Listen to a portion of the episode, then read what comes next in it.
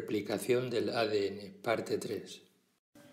Normalmente el DNA circular, como el que vemos aquí, está enrollado. Puede compararse el círculo relajado con un DNA enrollado negativamente con dos vueltas hacia la derecha. Aquí tenemos una autorradiografía comparando un DNA circular relajado y uno enrollado. Se trata de lo que se llama topoisómeros. Normalmente existe un grado de enrollamiento óptimo en el DNA y las topoisomerasas lo mantienen enrollándolo o desenrollándolo según convenga. Las topoisomerasas de tipo 1 realizan de forma controlada la relajación del DNA que está superenrollado. Se trata de un proceso termodinámicamente favorecido. Aquí puede observarse la topoisomerasa 1 interaccionando con un DNA. El mecanismo de acción de la topoisomerasa 1 se explica aquí. Supongamos que tenemos un DNA superenrollado que se va a desenrollar una vuelta. Para que este desenrollamiento se haga de forma controlada, se procede al corte de una de las dos hebras del DNA y a su interacción con un residuo de tirosina de la topoisomerasa 1. En esta situación el DNA sufrirá un giro controlado y eh, se producirá ese desenrollamiento. Después de ello, la hebra anclada a la enzima por ese residuo de tirosina se liberará y se sellará de nuevo.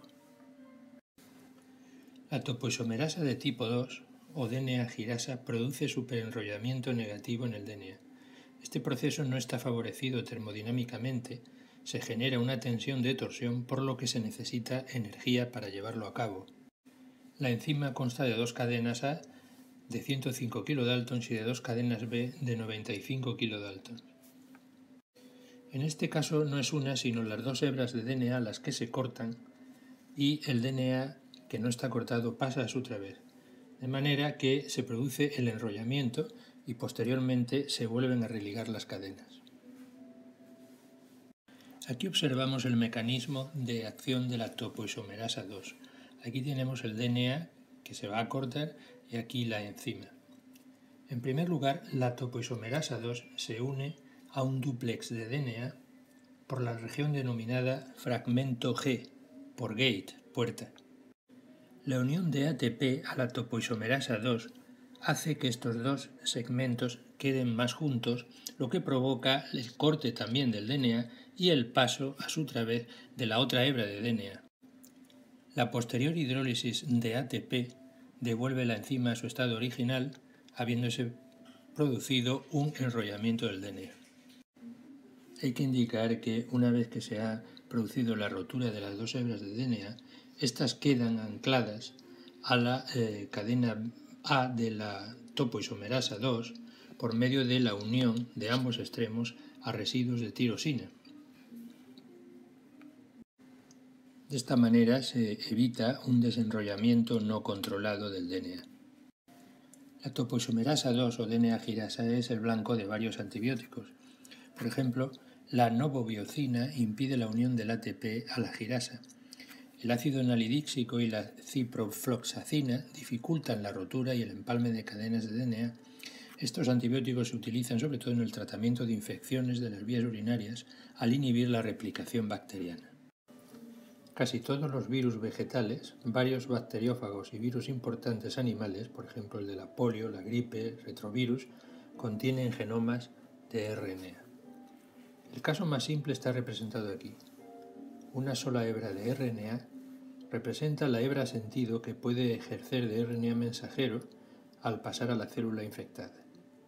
Utilizando la maquinaria de síntesis de proteínas de la célula infectada se produce una replicasa o RNA polimerasa dependiente de RNA que sintetiza la hebra complementaria o antisentido como si fuera una DNA polimerasa.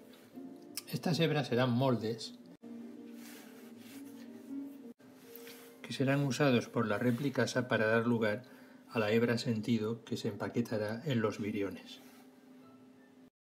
Si el material genético del virus es RNA de doble hebra o está en forma de varias moléculas de RNA en lugar de una sola, el mecanismo es más complejo. Las replicasas no tienen actividad correctora, por lo que se producen más errores en la replicación, lo que supone que los virus sufren más mutaciones y evolucionan mucho más rápido que los organismos a los que infectan. Así pueden evadir los mecanismos de defensa del huésped y complicar la efectividad de las vacunas. En los retrovirus, el mecanismo de replicación es diferente al pasar por DNA. El genoma de RNA de una sola hebra consigue permanecer en la célula huésped sin causar efectos patológicos, lo que se denomina latencia. Para ello, se crea una copia de DNA mediante la transcriptasa inversa, que es una enzima multifuncional con actividades de polimerasa y de RNasa H y que se empaqueta en los viriones y entra en la célula huésped junto con el genoma viral. Con su actividad polimerasa va a crear un híbrido DNA-RNA en primer lugar. Posteriormente, con su actividad RNasa-H, destruirá el RNA y dejará solo una hebra de DNA y con su actividad polimerasa de nuevo lo que hará será una doble hélice de DNA que se insertará en el genoma de la célula huésped. El mecanismo de integración en el genoma de la célula huésped es como sigue. En primer lugar, se basa en la existencia de secuencias repetidas en los extremos del genoma de RNA. También se basa en la existencia de un cebador, que en este caso es un pequeño tRNA.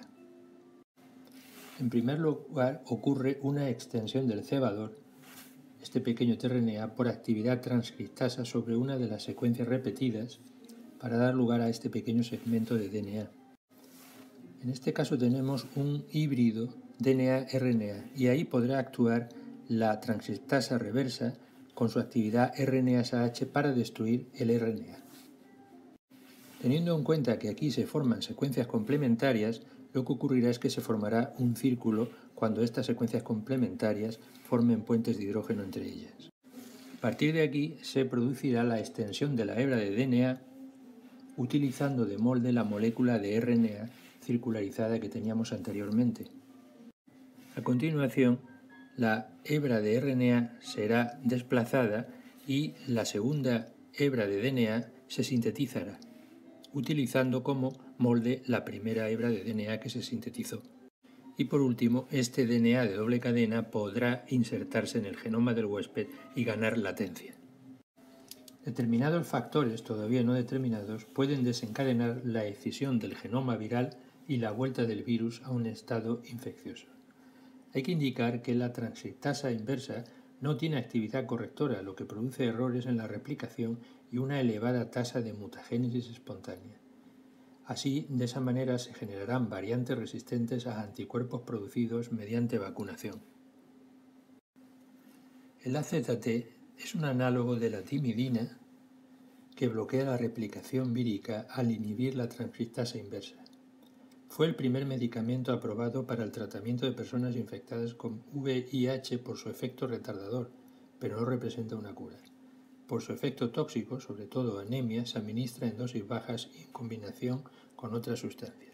Podemos observar que en este caso el oxidrilo en 3' está bloqueado con estos nitrógenos y por tanto no puede extenderse la cadena de DNA si se incorpora este nucleótido durante la síntesis.